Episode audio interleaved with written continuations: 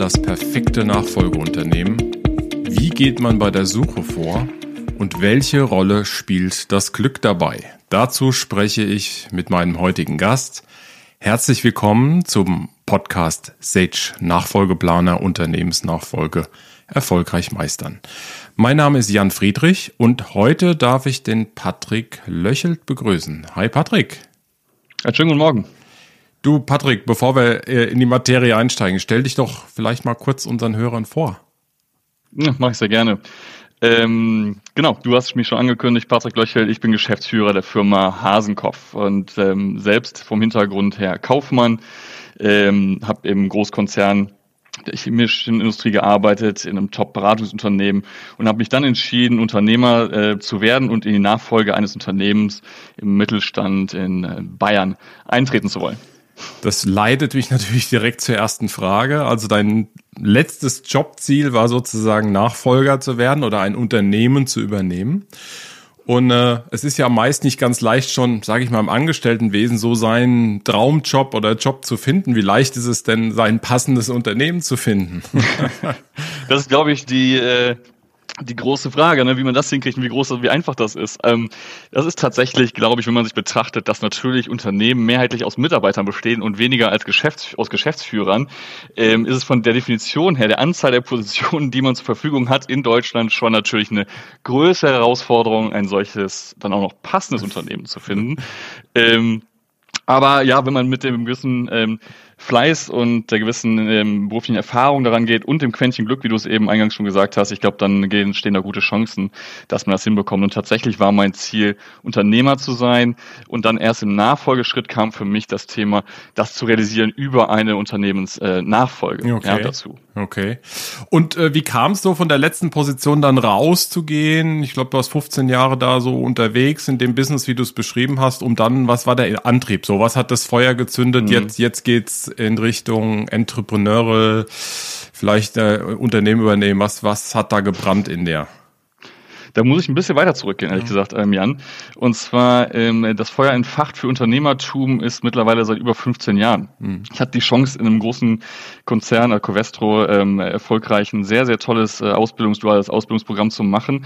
Viele singuläre Fächer und habe dann im MBA eigentlich das Kernthema für mich entdeckt, und zwar Entrepreneurship. Und da habe ich gesagt, das ist meine Welt. Weil hier kommen all die verschiedensten Funktionen und Geschäfts- und Unternehmenssituationen zusammen und die muss man managen. Da kam eigentlich der Funke erstmal zu sagen, sagen, ich will Unternehmer sein. Und habe mich dann eigentlich auf die Reise begeben, ja, erstmal im Großkonzern viel Erfahrung gesammelt und dann eben in einem Top-Beratungsunternehmen BCG, wo ich dann äh, drei Jahre arbeiten durfte und wollte. Bevor ich dann freiwillig gesagt habe, ich jetzt will, jetzt bin ich, glaube ich, ready für Unternehmertum, äh, durfte ich arbeiten Erfahrung sammeln und habe mir dann gesagt, jetzt packe ich selber an, mich erstmal selbstständig gemacht als Berater und Interim Manager mhm. und parallel immer mit dem Kernfokus meine Hauptzeit zu investieren darauf, das passende Unternehmen zu finden, die Gelegenheit äh, äh, zu chasen, zu suchen, mhm. um halt eine Unternehmensnachfolge am Ende oder ein Unternehmen zu gründen, auf jeden Fall Unternehmer sein zu können. Ab Folge eins ähm, verfolge ich das Thema mhm. ja schon und sind wir bei über 20 Folgen oder so. Und ich höre immer wieder, das Ganze ist maximal intransparent. Also du hast es beschrieben, also Unternehmensnachfolge anzutreten, wie kommt man in die Netze rein, wo findet man das Richtige, äh, welche Kontaktmöglichkeiten hat man, wo trifft man Gleichgesinnte, also wie taucht man in die Szene ein.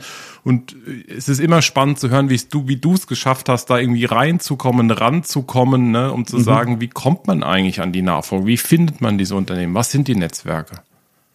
Hm, das ist eine sehr gute Frage. Vielleicht zum Kontext dazu. Es hat bei mir effektiv von dem Start 2015 an rund äh, vier Jahre gedauert, um das hinzukriegen. Mhm. Und das ist auch keine Sache gewesen, wo man sich einen Termin setzen kann und sagen kann, dann ist das erfolgreich mhm. bitte abgeschlossen. Da muss man gewisse Ausdauer haben, Fleiß haben und verschiedene Wege, auch Umwege wahrscheinlich gehen. Äh, es war am Ende so, dass ich über meine berufliche Erfahrung als Berater, Interim Manager und da eben vor allem das Netzwerk der beruflichen Art äh, mit Private Equity Unternehmen mhm. sehr viel schon an Weiterempfehlungen ähm, bekommen habe und immer wieder neue Opportunities gesehen habe. Und so kam es dann tatsächlich bei mir auch dazu, dass ich dann zu diesem konkreten Unternehmen äh, empfohlen wurde, zu den Investoren empfohlen wurde und mit denen dann den, wie man so sagt, Deal, ne, den äh, PE-Deal gemacht habe und als Geschäftsführer, Gesellschafter eingestiegen bin, also in diese Unternehmensnachfolge eben. Mhm. Und wenn du gerade nach, fragst nach Netzwerken, Ähm, es gibt diverseste Plattformen, wo ich es nachgucken äh, noch grübeln müsste, aber das ist ein bisschen, ich habe die nicht so intensiv genutzt. Es gibt ja, glaube ich, vom BDU und dergleichen, es gibt, glaube ich, verschiedenste Online-Portale. Da habe ich auch mich äh, getummelt. Ähm, die waren für mich am Ende nicht so ergiebig wie ähm, in den Prozess der vier Jahre viel probieren, viele Projekte machen, äh, viele Klinken putzen ganz einfach auch und immer wieder Rückschläge, äh, Rückschläge verkraften, um dann am Ende tatsächlich ähm, aus dem vielen Fleiß und der eigenen Lernprozess daraus auch, was passt zu einem, auf die richtige Situation zu treffen, mhm. wo das Unternehmen passt, die potenziellen Co-Geldgeber dazu passen, ähm, und eben auch dann meine, sage ich mal, eigene Ambition, was Konditionen und dergleichen angeht, vertreten mhm. ist. Vielleicht können wir das ein bisschen tiefer legen. Was waren denn so deine mhm. Kriterien, um zu sagen, das passt? Ne? Also gerade von, von dem Unternehmen her, hast du da irgendwie so ein für dich so Musts und so nice to have und so irgendwie festgelegt? Hatte ich tatsächlich. Ich glaube, das muss man auch haben. Ja, also ähm, ich glaube, das ist aber auch unterschiedlich je nach ähm, Branche und je nach Seniorität der einzelnen der, der Person selber. Ich hatte mir Kriterien gesetzt auf ähm, das Thema äh, 10 bis 30 oder 50 Millionen Euro Umsatz, das Thema eines Standorts in Deutschland, idealerweise nahe einer ähm, Großstadt, die irgendwie halbwegs attraktiv ist. Ähm, da hätte ich jetzt auch nicht jedes Opportunität in Deutschland irgendwo wahrscheinlich wahrgenommen. Ähm, das dritte Thema, was mir wichtig ist, ist Thema Produkt. Ich muss das Produkt verstehen und irgendwo auch, es muss mich faszinieren, es muss irgendeine Leidenschaft bei mir entfachen. Das war das dritte Thema. Und am Ende nochmal das vierte und fünfte Thema vielleicht zusammen, das Thema Markt und Chance. Ich muss sehen, dass ich mit dem Geschäft das Unternehmen auch weiterentwickeln kann, dass ich eine Perspektive fürs Unternehmen sehe und dass darin dann aber auch vertraglich meine Konditionen, die ich mir da sichern kann, bei dem Kauf, bei der geschäftsführenden Gesellschafterrolle ähm, auch äh, attraktiv sind. Mhm. Und wie kam es dann zur, ja, sage ich mal, zum Kennenlernen von von Hasenkopf? Wie wie hat sich das dann ergeben? War das äh, Schicksal, Zufall, äh, sehr bewusst oder Vielleicht kannst du es mal kurz. Ja, ja, das war so ein bisschen am Ende, ne, dieses Verdichten aus dem Funnel von tausend Opportunitäten, die man sich anguckt und dann irgendwo, es kommen ein paar Unternehmen, Partnerfirmen auch mehr raus, mit denen man es machen kann. Also effektiv habe ich mich dann am Ende sehr stark darauf fokussiert, einen Deal zu machen mit einer äh, Investorengruppe zusammen weil dadurch einfach viel größere Unternehmen kaufbar sind, als wenn ich meine eigene Geldtasche aufmache, mhm. die nun doch einfach limitierter ist, als wenn man noch mal äh, PE-Unternehmen dahinter hat. Und somit hatte ich dann die Situation, dass ich empfohlen wurde an diese Private Equity Firma BPE aus Hamburg, sehr renommiert eben genau dafür, für erfolgreiche Nachfolge im deutschen Mittelstand und äh, bin an die ran empfohlen worden, hatte einen das war ein Unternehmertag, ein Kennenlernen zwischen den Investoren eben und den verschiedenen ähm, Verkäufern und auch Käufern. Äh, habe die kennengelernt und die haben mich dann rund vier Monate später angerufen und haben gesagt, hey, Herr Löchelt, wäre das nicht was für Sie, wollen wir uns das nicht mal genau angucken, dieses Thema. Also ich bin dann effektiv über die Empfehlung an die ähm, Investoren rangekommen und die haben mich dann kontaktiert und gesagt, das könnte, glaube ich, ganz gut passen. Genau, sehr gut. Bevor wir jetzt nochmal genau in den Punkt reingehen und in die Übernahme, nochmal ganz kurz, äh, geflügeltes Wort, äh, vielleicht gar nicht mehr so gemocht. Mindset ist ja auch so ein Thema, wie du mhm. schon sagst. Also wo, wie geht man da ran an so eine Sache? Gibt es so ein, so ein Unternehmer, Unternehmensnachfolger-Mindset? Wie würdest du das beschreiben, mit was man mitbringen muss, so von der Grundhaltung? Ich finde, Mindset ist irgendwie so ein bisschen, äh, mhm. ja, weiß nicht, so ein bisschen klischeehaft. Ja, wie du schon sagst, anpacken, äh, mal offen sein, mal ein bisschen links und rechts und nicht so, ne, Großunternehmer, äh, Schubladen denken. Aber wie würdest du das beschreiben? Wie, wie, wie geht man rein als Unternehmensnachfolger mit welchem Mindset? Was soll man mitbringen einfach? Ich glaube, es gibt da so wahrscheinlich ähm, vier, fünf Punkte, die da wichtig sind. Ich glaube, der erste wäre, äh, man muss sich äh, seiner eigenen Kompetenzen bewusst sein und man muss vorab auch irgendwo mal Erfahrung gesammelt haben. Idealerweise halt in etablierten Unternehmen, wo Strukturen, Prozesse einfach äh, sehr, sehr durchprofessionalisiert sind. Da hilft auch beraterische Methodenerfahrung. Also das Thema Kompetenz, die muss man irgendwo haben und derer muss man sich bewusst sein, dass man die auch alleine vertreten kann. Weil am Ende ist man mit dem Unternehmen am äh, alleine im Feuer. Man muss das alleine aus dann in die nächste Generation, die Unternehmensgeneration führen. Und da muss man sich dessen erstmal sehr, sehr klar sein, äh, dass man das kann. Also Selbstbewusstsein irgendwo auch haben auf Basis der Kompetenz. Das Thema Ausdauer, Resilienz ist, glaube ich, ein ganz, ganz wichtiges auch, weil ähm, jede Unternehmensnachfolge oder Unternehmensübergang, gerade im KMU-Bereich, wo eben nicht, sage ich mal, im, wie im Großkonzern alle Prozesse und Strukturen schon etabliert sind und automatisch weiterlaufen, muss mhm. man auch viele, sage ich mal, kleine Rückschläge, ähm, Umwege und dergleichen dann auffangen können und trotzdem äh, das Ziel aus den Augen nicht verlieren. Also man muss Ausdauer haben, Resilienz haben gegen irgendwo äh, das Unerwartete.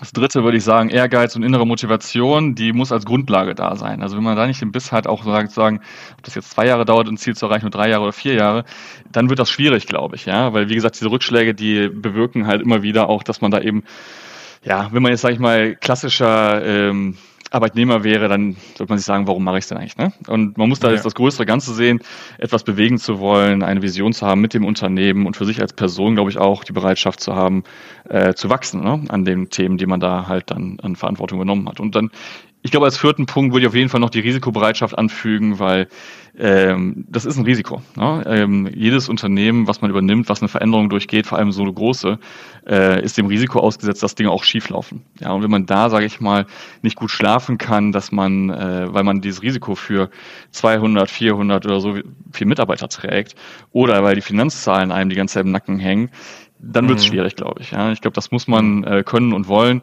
Ähm, das ist wahrscheinlich äh, Unternehmertum ähm, und vielleicht den Punkt, du hast es eben schon angesprochen, machen. Ne? Man muss einfach auch Sachen anpacken. Ne? Also man kann genau. nicht darauf warten, dass irgendwer anderes eben tut, sondern man ist derjenige, der eben, auf den dann alle gucken und man muss es selbst vorgehen, glaube ich. Und deswegen ist auch äh, ähm, Führung ganz wichtig ne? und Leading by Example. Also solche Themen sind da ganz wichtig. Du hast äh, schon gesagt, der äh, Roland Hasenkopf, das ist ja der alte Inhaber, ähm, der hat das Unternehmen verkauft, war relativ jung auch mhm. als äh, Abgeber, wo, so. Ähm, bei euch war ja eine besondere Situation, weil es ja auch immer spannend ist, mal rumzudrehen, die Medaille. Warum gerade ihr? Warum gerade du? Warum durftest du das Unternehmen übernehmen? Gab es da irgendwas? Äh, war das schon eingetütet? Weil das Geflecht ist für uns neu hier im Podcast. Also nochmal mhm. über diese Private Equity, wie du es beschrieben hast. War da noch mal was, weil da ist geht oftmals auch vieles schief, haben wir schon hier kennenlernen dürfen, dass man schon sehr nah beisammen war und dann doch ne, auf der Zielgeraden merkt, ah, jetzt das haut nicht hin im letzten Podcast hat mir jemand gesagt, da war auf einmal zwei, drei Monate Funkstille. Ja, also da war wie, wie so, keine Ahnung, was dann passiert ist. Die komplette Körperspannung ist rausgegangen und dann hat er angerufen und gesagt, jetzt ist es soweit. Also es gibt ganz unterschiedliche Dinge, die auch auf der Abgeberseite ja. passiert. Hast du da Insights, wie es dazu gekommen ist dass er, dass der, der Roland Hasenkopf gesagt hat, jo, ihr zwei, ihr seid die Richtigen? Also ist bei uns tatsächlich, wie du es ja schon fast äh, eingeläutet hast, ein bisschen anders gelaufen als der klassische Weg. Der Roland entscheidet ja. sich nur, äh, nur Roland ja. entscheidet sich hier für uns, sondern es waren eben noch ein paar äh, Geldgeber mit am Tisch und die auch, sag ich mal, mhm. durchaus relevant waren. Also von daher, mhm. ähm, ja. aber um auf den Punkt einzugehen, ich glaube, äh, das war auch in diesem Prozess so. Der äh, Transaktionsfluss, sage ich mal, zwischen Herr Hasenkopf will verkaufen und der Deal ist geclosed, ähm, das hat gedauert. Und das hat auch da Veränderungen gegeben. Es hat Veränderungen gegeben in der Konstellation auf Seiten des Unternehmens äh, bei Herrn Hasenkopf in der Geschäftsführung. Es hat eine Veränderung gegeben in den Partnern, die potenziellerweise das Unternehmen kaufen könnten, sollten. Äh, das hat es gegeben und äh, es war dann effektiv so, dass am Ende aufgrund der ja, wahrscheinlich Erfahrung und der Position von unseren Investoren ähm, Herr Hasenkopf gesagt hat, ja, in den Investoren sieht er halt die richtige, sage ich mal, ähm, Nachfolge fürs Unternehmen, weil er eben damit auch sieht, dass wir eben als diejenigen, der Patrick Löchel und der Tobias Melsam eben die richtigen sind, die ein Unternehmer-Mindset haben, die inhaltlich, kompetenzmäßig und vom Typ zum Unternehmen passen. Und das hat er eben verbunden und verknüpft mit diesen Investoren. Ähm, und daher war dann auch letztendlich der Weg zum Erfolg da für gegeben erstmal, glaube ich. Ne? Und er hat uns natürlich auch kennengelernt. Ich glaube, er hätte dann natürlich schwieriger was sagen können, weil er hätte natürlich das Unternehmen ähm, äh, dann nicht mehr an, an, die Investoren verkaufen können, wenn er gesagt hätte, nee, also Löchelt und Mesam sind die falschen. Ne? Aber muss auch dazu sagen, das Thema mit dem Tobias Mesam, der kam ein halbes Jahr später dazu. Es hat sich erst dann nachher finalisiert, dass er so da eingestiegen ist. Also es war gar nicht mhm. so vorab alles klar definiert und es war auch, sage ich mal, jetzt nicht per se in der Situation die Verkaufs Grundlage für einen Hasenkopf oder konnte sie nicht sein. Hm. Die eigentliche Übernahme, habt ihr da irgendwie auch so einen, so einen Übergang gestaltet? Ähm, das haben wir auch schon öfter hier äh, besprochen. Also es gibt da so einen sanften Übergang oder Herr Hasenkopf war noch eine gewisse Zeit dabei. Also gibt es da irgendwelche Tipps, Tricks? Äh, wie, wie ist es abgelaufen? Weil keine Zukunft ohne Herkunft und so weiter. Also es gibt ja da immer Tradition und Zukunft, das muss man ja irgendwie merchen. Wie, wie, wie habt ihr das gemacht und was hast du gelernt und was mhm. kannst du teilen hier mit den Zuhörern? Sehr gerne. Also ich glaube, das ist ein ganz, ganz wichtiges Thema und das ist auch ein Punkt, der sehr kritisch ist. Ne? Also ich glaube aus verschiedensten Kontexten heraus. Zum einen mal, um den Punkt aufzugreifen, ähm, die Persönlichkeiten. Ne? So ein Alteigentümer, der das Unternehmen geführt hat, geprägt hat, über Jahrzehnte idealerweise, der hat nicht nur das Unternehmen, sondern auch die Leute und die Vorgehensweisen sehr stark geprägt. Ähm, das zu übernehmen und weiterzuführen, ähm, ist allein schon eine Herausforderung. Also ähm, wir haben das in unserem Fall sehr, sehr proaktiv, was die Kommunikation angemacht, geht, gemacht. Und zwar mit den Investoren, mit Herrn Hasenkopf und mit meiner Person eine gesamte Betriebsversammlung gemacht, äh, wo ich mich vorgestellt habe, wo wir die Richtung des Unternehmens grob skizziert haben, zu sagen, wir wollen eben genau das, die Substanz wahren. Aber ja, proaktiv aufbrechen, um das Unternehmen noch erfolgreicher zu machen in die nächste Unternehmensgeneration herein. Ähm, und dann ging es aber ganz stark auch darum, die Rollen zwischen Roland und mir letztendlich äh, klar zu benennen. Und ich glaube, da ist ein wichtiger Tipp von meiner Seite her, wo ich auch dann noch einen Dank an Roland Hasenkopf eigentlich aussprechen muss, weil er war sehr kooperativ. Wir haben eine extrem offene, gute Zusammenarbeit da gehabt, weil er war noch beratermäßig für uns dann eben tätig.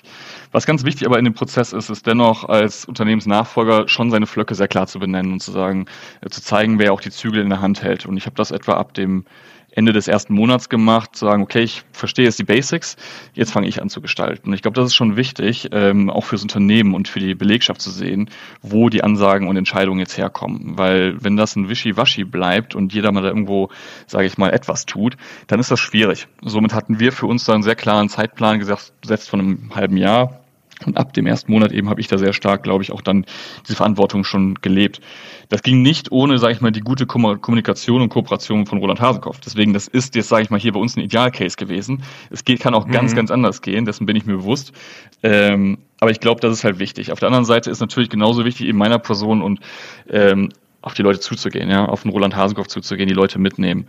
Ich glaube, ohne das geht's genauso wenig. Ne? Also ich, ähm, es geht am Ende nur darum, diese, die, die, die Respekt des Historischen, des gut Bewährten äh, darzustellen, auszudrücken, auf der anderen Seite aber auch zu sagen, ja, wir respektieren das und machen da auch erstmal weiter. Aber es gibt auch Dinge, die wir verändern werden. Und das gehen wir aber mit euch an und äh, gestalten das gemeinsam. Ich glaube, das sind so Erfolgsfaktoren gewesen, die mich und da sage ich mal auch das Unternehmen dann letztendlich in der Übergabephase ähm, ja, zu dem gemacht haben, was wir jetzt sind. Wir haben nach wie vor sehr gute Kommunikation und Roland Hasenkopf ist bei uns im Beirat. Super. Genau das Thema Veränderung oder Mitnehmen der Belegschaft. Du, du hast es ja auch am Anfang erwähnt, man kauft ja eigentlich eine man, also was heißt man kauft, aber ein Unternehmen sind Menschen und die Belegschaft, mhm. die dort arbeitet, das ist ja das, was sozusagen den Reiz und auch die, den Wert ausmacht. Und die mitzunehmen ist ja ganz wichtig, hast du eben beschrieben. Vielleicht gehen wir da auch nochmal, kannst du nochmal, wie, findet das statt? Also wie, gerade wenn es um Veränderung mhm. geht und vorher dann den Buy-in von allen irgendwie zu bekommen, wie, wie macht ihr das? Also wie nimmt ihr die heute noch mit, die gesamte Belegschaft oder schon, oder nach der Übergabe zu sagen, wenn wir mal die ersten Dinge neu machen, anders machen wollen, wie habt ihr das eingetütet? Mhm. Ich nehme mal so ein paar, fallen mir gerade so zwei, drei, vier Punkte ein. Also erstmal, wie gesagt, Gesamtbelegschaft informieren und das auch regelmäßig zu tun über die Richtung. Ähm, das zweite ist, glaube ich, ein gewisses Funktions- und äh, Führungsteam äh, regelmäßig intensiver zu involvieren in Entscheidungsprozesse. Das haben wir dann gepflegt und auch Feedback geben, etabliert für uns. Und was wir heute sehr stark etablieren, ist eben auch da Verantwortung teilen, Empowerment durch Ziele und Befähigungen, äh, die vorher nicht gegeben waren. Also wir haben jetzt schon den letzten zweieinhalb Jahre sehr stark auch einen Kulturwandel im Unternehmen aktiv gestaltet und sind dann nach wie vor im Prozess dessen. Ja, das ist für mhm. uns ganz mhm. entscheidend gewesen. Ähm, ich glaube, es ist wichtig, dass man da eben die richtigen Leute der Funktionen und Führungsleute eben benennt, denen auch die Kompetenzen gibt, äh, das zu dass sie es verstehen können. Und das ist sehr, sehr viel organisatorische und Personalentwicklung dahinter notwendig. In unserem Fall ähm, war es wenige Leute damit ausgestattet zu wissen, was eigentlich People oder Führungs, äh, Führungskompetenzen sind. Ja, und deswegen trainieren wir das, deswegen machen wir Strategie-Workshops, deswegen haben wir jetzt gerade für uns OKRs etabliert ähm, und arbeiten mit doch möglichst innovativen, modernen Methoden, um das Unternehmen effizient zu halten und nicht zu verkrusten. Weil eine Sache wollen wir nicht, eine, die Effizienz äh, eines Familienunternehmens, die durchaus gegeben ist, ganz klar, äh, zu korrumpieren durch administrativen Overhead, ja, sondern durch neue mhm. Strukturen, aber die effizient und pragmatisch interpretiert für das Unternehmen eben. Cool. Äh, vielleicht OKR für die Zuhörer, Objective Key Results. Danke, genau. So Danke, ja, ja. Übersetzung. Genau, sind aber effektiv die moderne Form ja. von Budgetierung mal besser gemacht. Ne? Äh, ja. äh, Management by Objectives, die nächste Level, das hat ja Google Ende der 2000, Ende der 90er, 2000er sehr stark etabliert. Und genau, das genau. ist die genau. moderne Methode, agiler, ja. sage ich mal, alle drei Monate mit kurzen, pragmatischen, aber sehr konkreten Zielen äh, die Themen ähm, zu realisieren in verschiedenen genau. Funktionen. Mhm. Kannst du uns noch ein paar Beispiele geben, wo du, wo, wo, wo so du deine Erfahrungen vielleicht ähm, aus, aus der Beratersicht auch so mit reingebracht, äh, reingebracht hast? Oder ähm, wo ihr sagt, da habt ihr ein Digitalisierungsthema schon angegangen, also so diese typischen Erneuerungsthemen, die ja in der Regel auch kommen, wenn so jemand frisch von außen, vielleicht mhm. mit einer ganz neuen Kompetenz auch in so ein, so ein Familienunternehmen reingeht? Mm, ja, kann ich. Ähm, ich glaube, da kommt mir mein tatsächliches Erfahrungsschatz aus der Beratung sehr zugute. Ähm, das war eine Strategieberatung BCG natürlich, wo ich gewesen bin. Mhm. Und dementsprechend ja. ist natürlich dann mein Mindset sehr stark und sehr schnell immer erstmal auf dem Big Picture und zu überlegen, wo wollen wir eigentlich hin? Und das ist natürlich gerade mhm. beim Unternehmen, wir haben eine, äh, Hasenkopf ist eine Manufaktur, ist Marktführer in Deutschland, der größte Abnehmer dieser Mineralwerkstoffe in, äh, in Europa.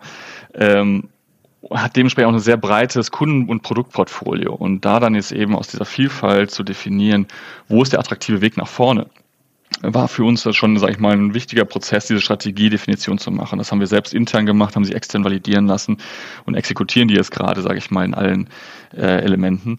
Deswegen das Strategiethema, die Methodenkenntnis daraus ist, glaube ich, ein ganz, ganz, ganz wichtiger Punkt gewesen. Ansonsten aber auch sicherlich äh, Projektmanagement meinerseits ist äh, sicherlich nicht ganz unrelevant, andererseits von den Kollegen natürlich genauso, aber eben durchzusteuern. Ne? Im Zweifelsfall auch bis zur operativen Ebene, was muss wann getan werden, dass die ähm, Aussagen und Ziele nicht nur irgendwo nette Bubbles bleiben von meiner Seite, sondern dass die wirklich realisiert werden, weil eben da auch die Leute eben muss man mitnehmen, ja, muss man auch zum Teil unterstützen, helfen, auch Leitplanken setzen, wo die richtige Weg eben ist und das eben sehr, sehr konkret auf der operationalisierten Ebene zu machen, ist glaube ich ganz wichtig. Es ist eben am Ende ein KMU und es ist kein Großkonzern, ja, man muss halt äh, den Schlag Leute mit den Kompetenzen, die sie halt haben und äh, da gilt es mir, die möglichst gut einzusetzen und da, wo wir glauben, dass sie noch nicht optimal sind, die Leute weiterzuentwickeln oder eben auf neue neue Positionen zu entwickeln. Das ist für mich das Kernziel, das mit den Leuten eben zu gestalten. Deswegen ist auch das ganze Thema Org-Building und People-Management, glaube ich, aus der Beratungserfahrung schon ein sehr wichtiges, weil ich da mitgenommen habe. Digitalisierung sprichst du gerade als dritten Punkt mal an. Ich will ihn natürlich aufgreifen, haben wir auch schon begonnen. Ähm, hm. intern Prozesse zu digitalisieren, vor allem in, der Fertigung, also ähm, Transparenzen zu schaffen, Effizienzen, ähm, automatisierte Produktionsabläufe ist für uns ein ganz, ganz wichtiges Stichwort auf der einen Seite, aber auch auf der anderen Seite Richtung vertrieblichen äh, Gedanken. Aber da kann ich dir jetzt noch nicht zu viel verraten. Da sind wir noch gerade in der Mache. Aber da wird noch was kommen. Auch digitalisierter Kundenzugang, der Channel zu digitalisieren. Machen wir, machen wir in der Folge 2. Machen wir in Folge 2. Okay. Ähm, aber immer begleitet und das ist ein, vielleicht ein, finde ich einfach toll, dass du es gesagt hast, das ist, kann man auch schon öfter, ist halt nicht nur informieren, sondern involvieren, ne? also sozusagen das Team als Ganzes mitzunehmen ja. und äh, ähm, Führung nicht auf reine alte Management-Tugenden sozusagen zu reduzieren. Du, wir sind ja in wilden Zeiten unterwegs, wir zwei. Also wir kommen aus der Corona-Pandemie. Jetzt haben wir ganz andere äh, europäische Themen auf einmal. Also da eine schwarze Schwan ne, jagt den nächsten schwarzen Schwan momentan. Das wird sicherlich euch auch in irgendeiner Art und Weise beschäftigen. Trotzdem möchte ich die Frage stellen, auch wenn sie sehr weit in der Zukunft ist, wenn wir in fünf Jahren nochmal mhm. sprechen, wir zwei, Patrick, ähm, was würdest du uns berichten? Ne? Oder was würdest du mir berichten? Was ist passiert? das, das wird mich auf jeden Fall mal interessieren. Okay. Es, ich weiß, es ist schwierig momentan, ähm, das Szenariobildung. Aber man darf mal über Szenarien nachdenken zumindest. Ich muss eher viel mehr darüber nachdenken, wie viel erkläre ich dir jetzt von unserer Strategie hier öffentlich schon. Weil das Nein, das, das sollst du nicht. Es ist ja nur so ein Blick in die Zukunft. Ja. Und, und, es geht ja hier in dem Podcast grundsätzlich äh, Menschen und, und, und, und, und zu motivieren, ne, für Unternehmensnachfolge statt vielleicht zu gründen. Und was nimmt denn, was nimmst du dir einfach so vor? Was kann man so erleben? Und das passt ja auch zum Mindset. Also du ja. musst keine Internas auf jeden Fall verraten. Hätte ich es so verstanden, genau. Also ja. ich glaube, dass wir dann ein Unternehmen vorfinden, was in den Prozessen deutlich effizienter ist und digitalisierter ist. Das heißt, die internen Abläufe ähm, nicht mehr auf ähm, Einzelpersonen die Beziehungen der Einzelpersonen beruhen, sondern eben strukturierter, effizienter hinterlegt sind und sehr, sehr viel Digitalität da eben existent ist. Das ist ein ganz wichtiger Punkt.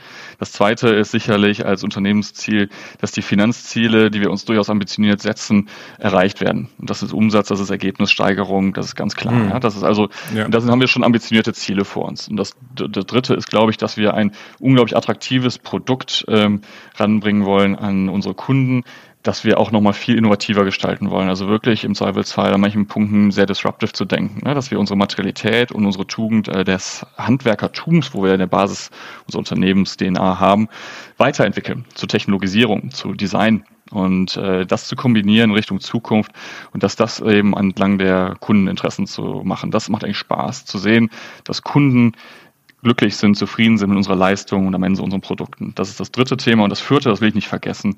Ähm, die Leute. Ja, ähm, ein Team zu schaffen, äh, was Erfolg hat. Wenn mein Team zufrieden ist und äh, zufrieden nach Hause geht, Erfolge äh, verzeichnen kann und selbst äh, neue Mitarbeiter anwerben äh, auf Basis der, des Teams, was wir haben, dann haben wir viel geschafft. Und ich glaube, da sind wir schon sehr gut unterwegs. Äh, viele Mitarbeiter empfehlen uns schon an Bekannte und deswegen haben wir einen guten Zulauf. Aber da haben wir noch Wege zu gehen. Aber ich glaube, das sind so die vier großen Themen, die ich mir vorstellen würde in fünf Jahren, die ich dir gerne berichten würde. Super. Patrick, vielen Dank für deine Zeit. Vielen Dank fürs Teilen ähm, von deinen Insights äh, hier in der, in der Unternehmensnachfolge-Community und im Podcast. Und dir persönlich natürlich auch alles Gute und weiterhin viel Erfolg und bis in fünf Jahren. Mach's Jan, gut. danke dir vielmals fürs Gespräch. Bis bald.